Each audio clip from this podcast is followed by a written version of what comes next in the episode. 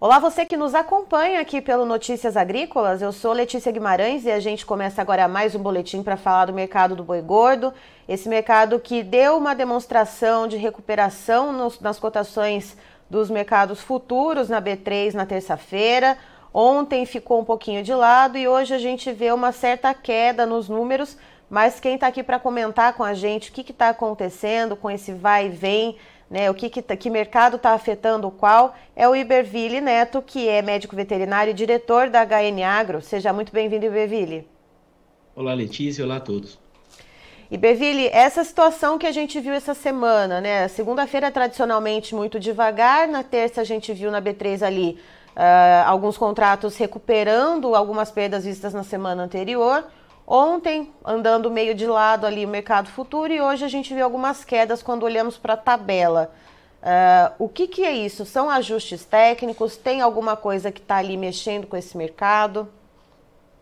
Letícia, a gente tem, claro, que sempre tem um efeito é, de mudança de posição de players maiores. O mercado do boi gordo não é um mercado de, de extrema liquidez nem de volume tão grande. Então isso tudo acaba é, influenciando de maneira mais relevante do que seria em outros mercados maiores, assim, é, entre aspas, né? É, então o que que eu... Mas quando a gente olha o mercado físico o mercado futuro, a impressão que dá é que o mercado futuro ele cedeu é, num ritmo até muito mais forte do que o mercado físico nas últimos, nos últimos meses, nem né, semanas mais, nos últimos meses. Só que agora, nesses últimos dias, eu, é, parece que ele tentou antever uma, um fundo de poço para o mercado físico, mas o mercado físico ele segue pressionado, sabe? Então a, a gente tem a sensação de que os preços futuros estão é, pessimistas e quando a gente compara com uma, com uma média histórica e é, a curva de preços ela está realmente pessimista. A gente fez uma análise aqui que eu vou comentar adiante, é, e, mas o, o ponto é que é, os preços físicos eles seguem cedendo ainda, eles seguem pressionados. O que, que eu quero dizer? Eu quero dizer que a, a tendência é que o segundo semestre sejam de preço, seja de preços melhores a partir do momento é, ou a partir desse fundo que a gente deve encontrar nos próximos semanas e meses, ou eu digo semanas aí, no próximo mês, segundo a nossa expectativa, tá? Então, o mercado está pressionado, deve ceder um pouco mais ainda, o mercado físico, mas quando ele encontrar esse piso, a nossa visão é que haja espaço para os preços subirem na segunda metade do ano. Ou seja, a gente segue com aquele cenário de oferta farta, né, que isso já era previsto devido ao ciclo pecuário. Uh, isso deve começar a, a, a escassear na virada de junho para julho? É, é, normalmente é nessa época que a gente tem uma diminuição da oferta de gado de pastagem e ainda não tem um volume mais expressivo da oferta de gado oriundo de confinamento, né? Então eu, eu diria que, que talvez seja um, um momento aí que pode ser o, o início de, um, de uma oferta um pouco mais escassa. A gente teve um cenário de chuvas nesse, nessa primeira metade do ano é, interessante, do, quando a gente pega Mato Grosso do Sul, Mato Grosso, a gente teve chuvas a qualidade das pastagens ela, ela tem trabalhado em um, em um bom volume, ela tem trabalhado bem nesses últimos meses. Claro que agora a gente já está chegando, a seca já está chegando, né? Mas é, em algumas regiões já chegou. Mas a, a, o volume de chuvas nesse primeiro, nesse começo de 2023, ele colaborou bastante com a capacidade de suporte e até com a intenção é, desse pecuarista de colocar gado no coxo, porque por um lado a gente tem uma relação de troca é, melhor com o milho com a reposição, ela, ela também, ao longo do ano, ela está interessante, apesar de, na comparação anual, a gente já ter uma, um momento pior que do, do, que no ano passado, quando a gente pensa na relação de troca com o boi magro. Mas, apesar desses, desses pontos, a gente tinha uma qualidade de pastagens é, ajudando e tinha o mercado futuro é, desestimulando aí a, a intenção de confinamento. Então, isso é, até foi, se refletiu em dados, na, os dados do IMEA, é, que saíram na última semana, que o Instituto ele aponta para uma queda de 9,5% na intenção de confinamento é, com a pesquisa de abril agora, né, ela é feita em abril, divulgada em maio, na comparação com a pesquisa de abril do ano passado. Tá? Então, é, de lá para cá, o milho continuou cedendo, então a conta do confinamento acabou melhorando um pouco, só que os preços futuros continuaram também é, diminuindo. Né? Então, é, a gente tem, tem esse esse ânimo do confinador para ser acompanhado de perto, porque de um lado os custos têm cedido e do outro os preços futuros não estão atrativos. E Beville, é, quando a gente olha aqui para o mercado físico, uh, como você falou, né, as chuvas deram uma contribuída para que o, o, o, pecuarista tivesse ali um suporte de pastagem para ir segurando um pouco o quanto desce esses animais a pasto. Uh, como que a gente tem visto as negociações aqui no mercado físico? Que a gente vê os pecuaristas um pouco ainda tentando ali brigar na queda de braço e frigoríficos tentando peitar uh, preços mais baixos. Esse cenário perdura? O que, que a gente está vendo de preço nas principais praças nesse momento? É, de maneira geral, a gente tem esse, esse mercado aí oscilando em torno de 250, 260 em São Paulo e, e, pressão de baixa, né? O mercado, a tentativa de pressionar o mercado, ela continua por parte da indústria, as, programações de abate, quando a gente considera São Paulo, que ela, elas nem estão tão confortáveis, a gente está falando de em torno, algo em torno de 5, 6 dias, né? É, numa média. Só que também, quando o mercado está confortável para compra, o que acaba sendo a situação atual, os, pe os pecuaristas estão relutando frente aos valores menores, mas existe a oferta, né? Então, nesses, nessas, nesses momentos, o frigorífico também não tem interesse em alongar excessivamente suas escalas. É claro que é, um nível um nível que dê algum conforto é interessante, mas aquele alongamento excessivo de escala não, é, não costuma ser estratégia, porque se o mercado está com possibilidade de, de ceder e o, e o frigorífico alonga demais a escala, ele está comprando provavelmente a preços maiores do que precisaria uhum. em alguns dias, né? Então a gente tem que, às vezes, ponderar essa leitura quando a gente fala das escalas, quando o mercado está um pouco pressionado negativamente. É, obviamente, escalas curtas costumam firmar o mercado, mas quando a gente está num final de safra, com essa característica atual de uma oferta de fêmeas confortável, é, talvez os frigoríficos também não estejam buscando demais alongar essas programações. Comprando mais ali da mão para a boca, Ibeville. Isso, isso. Até porque, ah, pelo menos no curto prazo, o cenário é de. Não há expectativa de uma dificuldade é, nas próximas semanas de compra de gado. É, existe uma melhoria de margem da indústria, de mercado doméstico. Isso é importante também, porque isso acaba aumentando essa demanda por gado e principalmente de frigoríficos que não acessam o mercado externo. Então, quando a gente fala de uma relação entre o, o preço da carcaça e o preço do, do boi gordo, a gente teve uma melhoria, está numa relação em a carcaça pagando 3,5% a mais do que o preço pago pelo boi gordo, só a carcaça, né? Isso considerando a média parcial de maio. Então, isso acaba beneficiando é, a, a, demanda por frigoríficos menores que, que acessam o mercado doméstico. É, temos uma pergunta aqui, Anderson Montel. Como fica daqui para frente os preços do boi gordo? Uh, Iberville, você estava falando desse cenário de oferta que deve melhorar um pouco, né? Deve se escassear um pouco na virada de junho para julho. Uh, isso deve acontecer mesmo? Ou a gente vê assim que esses pecuaristas que estão tentando segurar um pouco mais essa oferta, só que ela vai ter que ser liberada, esses animais vão ter que ir para o abate em algum momento, isso pode levar um pouquinho mais para frente uh, essa oferta, né? Esses animais que vão para abate, isso pode se prolongar um pouquinho mais? E tentando aqui responder a pergunta do nosso nosso colega aqui, Anderson Montel. Letícia, deu uma, uma pequena falhada no, num pedaço da sua pergunta, mas eu, eu acredito que eu tenha entendido aqui a, a pergunta do, do Anderson, né? Isso, ele perguntou como é que tá. fica os preços do boi gordo daqui para frente, e eu te perguntei se essa tentativa dos pecuaristas de segurar um pouco mais uh, essas boiadas a pasto com esse suporte de pastagem, se isso deve levar a sua oferta um pouquinho mais para frente daquele período que você comentou, né, da virada de junho para julho, porque eventualmente esses animais vão ter que ir para abate, que não tem jeito. Isso. Bom, Anderson, é, a, nossa, a nossa expectativa é que possa influenciar um pouco de, de alongar, atrasar um pouquinho esse, vamos dizer, distribuir um pouco mais essa oferta, mas eu ainda diria que a a partir do momento que, que esse, esse pasto secar, que isso acontece por agora, aí nas próximas semanas, junho, né?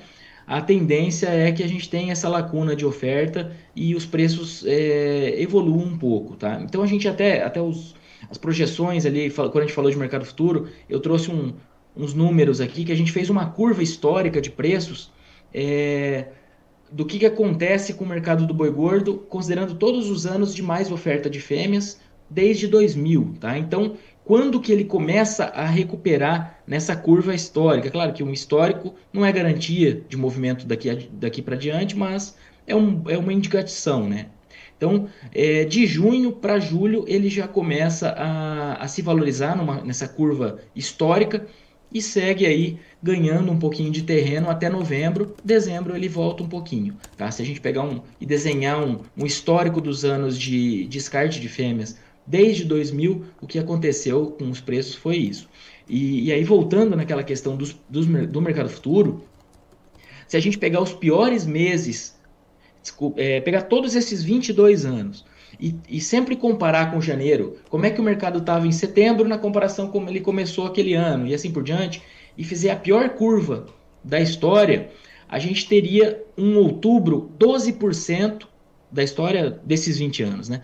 A gente teria um outubro 12% menor do que o preço em janeiro. E o mercado futuro, agora, agora no, no meio da manhã, estava precificando uma queda de 14% na comparação com janeiro. O que, que eu quero dizer com isso? Eu quero dizer que esses preços futuros eles estão apontando para alguns meses a pior variação frente ao início do ano desse, dessas duas décadas. E considerando que a gente tem uma exportação que deve melhorar nesse segundo, nessa reta, na segunda metade do ano, a gente tem um consumo doméstico que tem muitos pontos de atenção, mas a gente tem uma inflação um pouco mais controlada, uma, um desemprego é, um pouco mais contido, embora aumentando um pouco eu diria que esse mercado futuro pode estar um pouco pessimista, sim. A grande dúvida, como o Anderson bem perguntou aí, é quando que esse mercado vai, vai firmar um pouco para depois andar um pouco aí, evoluir e subir um pouquinho, tá? Na nossa visão, claro que a gente diz isso, às vezes a gente tenta desenhar alguma coisa é, sem bola de cristal, né? Humildemente passando a nossa leitura do mercado.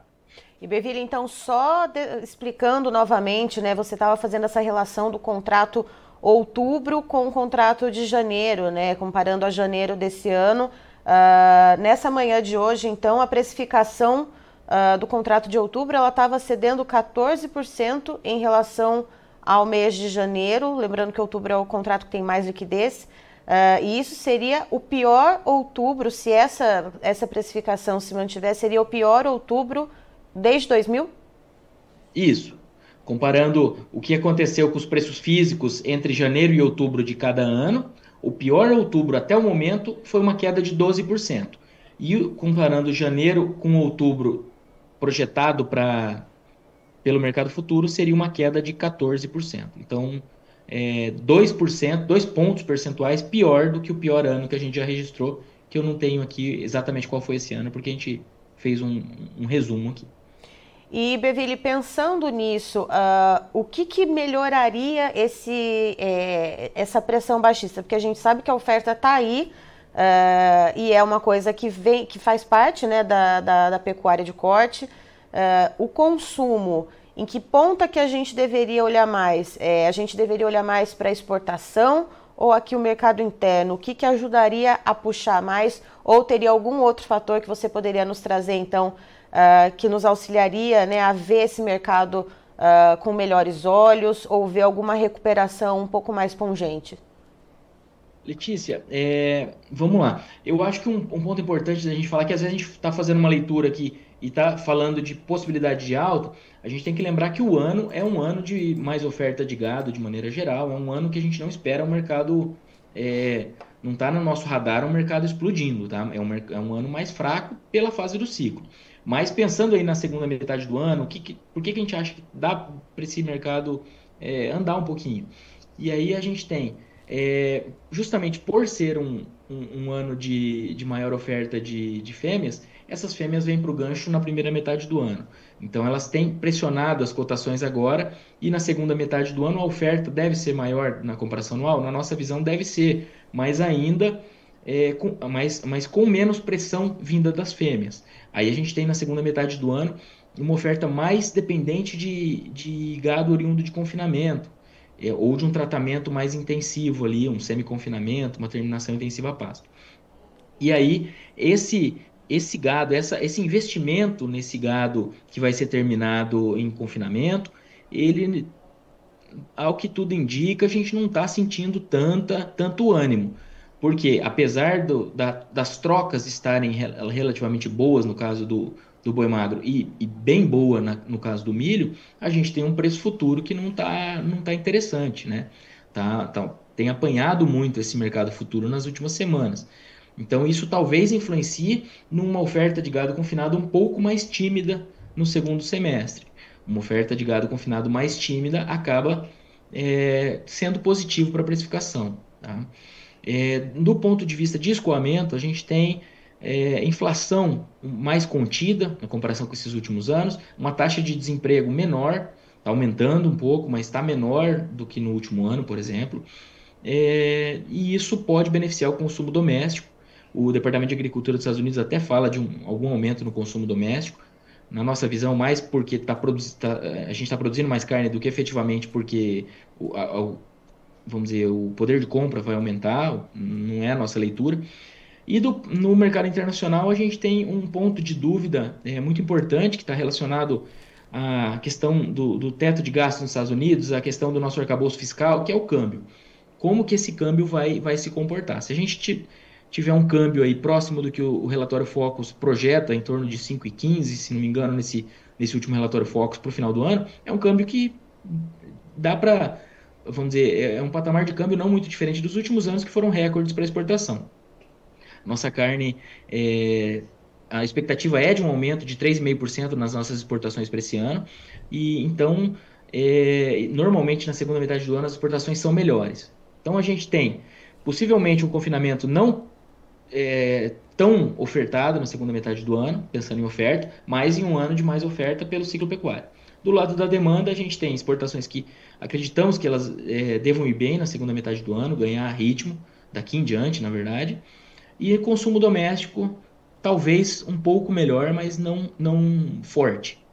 No frigir dos ovos, na nossa visão, é, haveria espaço para esse mercado andar um pouquinho, não explodir, uhum. mas andar um pouco depois de encontrar o piso. Eu acho que o grande ponto na leitura do mercado, na nossa visão, obviamente, é esse mercado encontrar esse piso aí, em que patamar que esse piso vai ocorrer. E Beville, pensando né, nessa costura toda que você tem feito, uh, né, do que, que poderia mexer um pouco com esse mercado. A gente está com um cenário atualmente aqui no Brasil de recente surgimento de influenza aviária em aves silvestres. Não registramos, por enquanto, nenhum caso em plantéis comerciais, nem de avicultura de postura e nem de avicultura de corte. Uh, mas num eventual cenário em que isso acontecesse, isso poderia impactar o mercado de boi, né, da pecuária de corte e de que maneira? Letícia, é, na nossa visão, e a gente estava até trocando uma ideia aqui, trocando as figurinhas antes da entrevista, né? E você também concorda com isso pela, pelo todo o contato e pelo todo o conhecimento também, a gente não está acreditando que a gente vai ter uma, é, uma suspensão, caso isso chegue a granjas comerciais, uma suspensão mais generalizada, né? Isso provavelmente vai ocorrer de maneira é, regionalizada, uma suspensão de vendas caso é, a, a, gripe aviária chegue a granjas comerciais. E isso vai muito na linha da nossa leitura de que o, o mundo está precisando dessa, dessa proteína brasileira. Né? O, a gente tem um cenário de inflação global aí já há alguns anos, isso tem aumentado as taxas de juros, afetado o crescimento e assim por diante, mas focando na inflação, quanto mais fornecedores, e ainda mais fornecedores de, da proteína é, mais competitiva os países tiverem, melhor. Então eu não vejo países dificultando muito a vida do maior fornecedor de carne de frango, que é o Brasil. Tá? Então, é, e outra coisa, a gente tem um mercado mais distribuído. China representa 20% da nossa carne de frango exportada, Japão 10, Arábia Saudita 9 e assim por diante. Então, não é aquela participação de China comprando mais da metade da nossa carne. E eu estou falando China nem porque houve uma sinalização nem nada, mas no, no sentido de o um maior comprador não ser tão representativo quanto é em, em, em carne bovina e suína. Tá? Então esse é um ponto. Outro ponto é que a gente tem que ficar de olho, pensando na, na, na, nas proteínas alternativas, é a melhoria da relação de troca que houve com essa queda do milho. Então, por um lado, essa melhoria da relação de troca é, tende a estimular um, um, maior alojamento, ou no caso, uma, uma maior, maior foco em aumento de produção, principalmente para frango, né, que é uma resposta mais rápida. Mas, por outro lado, a gente tem essa, essa, esse receio relacionado a, a, a gripe aviária que talvez até, é, vamos dizer, faça com que esse aumento de produção seja tamponado ou seja, seja amenizado frente ao que seria se a gente não tivesse esse risco batendo a porta. Né? Então, uhum. talvez os produtores fiquem com cautela de aumentar a produção, mesmo frente a essas margens mais interessantes, por causa dessa situação, dessa, desse ponto de dúvida, o que acaba beneficiando é, a, a, carne bovina, porque se a gente tivesse um aumento, é, e não que não possa acontecer esse aumento, né, mas talvez isso module esse aumento, isso que eu quis dizer. Uhum. Então, se a gente tivesse um aumento mais forte da carne de frango de produção, é, isso seria competição com a carne bovina, né? Então, mais competição com a carne bovina. Então, é um ponto aí que talvez vale a pena ser lembrado. E tudo isso que eu comentei, é claro, é partindo do, vamos dizer, da hipótese de que ocorra é, gripe aviária em um, em um, estado não dos mais fortes. Se a gente tiver uma gripe aviária no Paraná, por exemplo, aí a tendência é, vamos dizer, caso essa, haja suspensão de exportações, essa carne se esquadra no mercado doméstico, pressão de baixa no primeiro momento aí para as proteínas alternativas, no caso, para a proteína alternativa para o frango, isso aumenta a competição com a carne bovina. É, então, seria esse efeito. Lá em 2006, nós estávamos saindo da febre aftosa em 2005, em 2006 nós tivemos o início ali da, da gripe aviária no mundo, no Brasil não, mas isso acabou impactando as nossas exportações de, de carne de frango e pressionou ainda mais as cotações que atingiram o pior patamar dos últimos da história, se a gente pegar as séries disponíveis, que foi em junho de 2006, pior patamar do preço do boi gordo por competição com, com essa carne que não foi exportada, tá? Eu estou fazendo um eu estou puxando um ponto da história uhum. aqui para mostrar, para exemplificar. Eu não estou falando nada que a nossa expectativa tem nada a ver com piores preços da história nem nada disso para o boi gordo, tá? É, até porque a gente está numa. esse link. Estamos numa realidade também outra agora, né, Iberville? A gente vê, por exemplo, os Estados Unidos na segunda-feira. É, a gente, aqui no Notícias Agrícolas, eu entrevistei o Ricardo Santin, que é presidente da BPA, Associação Brasileira de Proteína Animal. Uh, e, e, essa entrevista está disponível, inclusive, aqui no Notícias Agrícolas, para você que está nos assistindo e quiser recuperar. Uh, e ele fala, inclusive, na questão de que os Estados Unidos, por exemplo, que uh, teve né, casos de influenza aviária em praticamente todos os estados, continuou exportando. O Brasil ele já vem trabalhando desde 2020, individualmente, junto aos parceiros comerciais que compram a nossa carne de frango uh, para adotar aquele sistema de eh, zoneamento, de regionalização, zoneamento e compartimentalização caso a doença atinja plantéis comerciais. Então, para que não haja suspensão uh, completa das exportações do país, mas apenas ali uh, daquele espaço, né, daquela região, daquela área onde a doença ocorreu. Então, que essas tratativas já vêm desde ali de 2020. Então, o Iberville falou, eu reforço aqui o coro com você, Iberville. Não é porque teve isso lá atrás, em 2006, que isso deva se repetir agora. E, Iberville, outra pergunta para você. Opa, pode continuar. Até, até não, não, só para deixar bem, bem claro, porque lá, lá, em 2006 a gente fez um paralelo aqui com a gripe aviária é, afetando os mercados, né? Nem no Brasil nós não tivemos uhum. naquela época. Outra pergunta para você aqui, Bevilho. Olha só, Mauro Júnior. Hoje o melhor investimento é a CRI Recria? Bom, é, Mauro Júnior, né? Mauro Júnior. É, bom, Mauro, é, a, a, rentabilidade da, da cria e, e, da, e do ciclo completo, de quem só vende, é, ela está afetada porque quando a gente trabalha com sistemas de cria ou de ciclo completo, que seria, vamos dizer, a cria e recria seria um meio termo disso aí, é, a gente está falando de alguém que só vende. Então, o, o, resultado dessa propriedade é uma associação do nível tecnológico de gestão e etc., associada ao mercado. Mercado de venda, mercado do boi. É, então, a gente não está numa situação interessante para de momento atual. Mas a cria tem um, um, futuro promissor na nossa visão aí nesses próximos anos. Então, é, investir na produção de bezerros agora é, ou, ou, segurar uma, fêmeas para essa produção, para que essa produção seja vendida nos próximos anos, é, nos parece algo interessante. A probabilidade, na nossa visão, de que as arrobas compradas atualmente ou as arrobas jovens que estão presentes no sistema e que sejam carregadas para os próximos anos é, se valorizem bastante no sistema, se valorizem de uma maneira importante, é, é alta na nossa visão. Tá? Então, a gente está num, numa fase de aumentar o estoque de arrobas na fazenda. E aí, só um paralelo, quando a gente fala de recria e engorda, é, porque eu comentei que a cria e ciclo completo a gente está falando basicamente de preço de venda e nível tecnológico. Quando eu falo de recria e engorda, eu já tenho um, uma variável que é adicionada, que eu, eu tenho o meu preço de venda, eu tenho a minha eficiência do sistema, mas eu tenho o meu preço de compra. E esse preço de compra atualmente tem, tem beneficiado do lado da troca, né? Então, por isso que, que a gente tem que diferenciar bem e, e aí as ponderações de que é o momento de aumentar o estoque de arrobas na nossa visão. Tá aí então, gente. Olha aí, Berville, muito obrigada por trazer toda essa colcha de retalhos. A gente vai costurando tudo isso aqui ao vivo. Pessoal da nossa audiência aqui contribuindo, trazendo essas dúvidas, que deve ser a dúvida de outros pecuaristas também que estão nos acompanhando. Muito obrigada a você que está nos assistindo. E, Berville, muito obrigada também por trazer todos esses dados aqui para nós. E você é sempre muito bem-vindo. Obrigado, é um prazer. Contem com a gente sempre.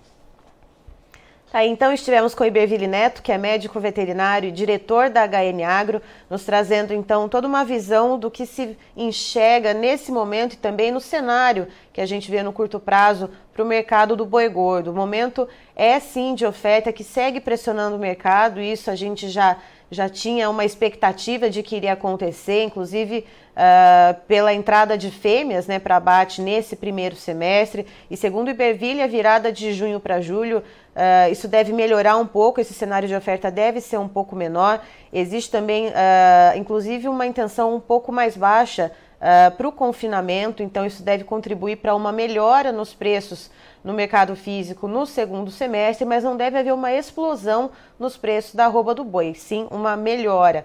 E a gente tem esses fatores, então, né, que esse confinamento não tão, uh, não tão efetivo, não tão ofertado. A gente tem também a expectativa de boas exportações, que a gente já vê melhorando depois daquele episódio do caso da vaca louca atípica no Pará. A gente já viu que as exportações uh, já voltaram ali para dentro de um padrão de normalidade e temos também uma expectativa de uma certa melhora no consumo doméstico, não tão pujante assim, mas de fato uh, alguma coisa de melhora que pode contribuir também com os preços da arroba, mas nada muito explosivo como uh, pondera aqui o Iberville.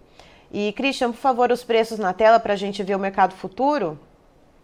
Vamos lá, então, mercado futuro hoje em queda, ontem estava andando meio de lado, hoje a gente já vê o contrato de maio para a arroba do boi tendo uma queda de 1,16%, valendo 255 reais redondinho a arroba. Para junho a gente já vê uma queda um pouquinho maior, 2,62%, valendo R$ 244,85 a arroba.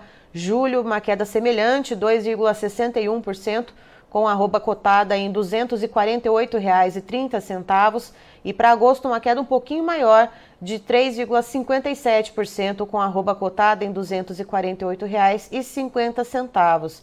E quando a gente olha para a referência para a arroba do boi gordo aqui para o estado de São Paulo, referência do CPEA, a queda é de 1,74%, com a arroba valendo R$ 257,30. Eu encerro por aqui, já já tem mais informações para você. Fique ligado.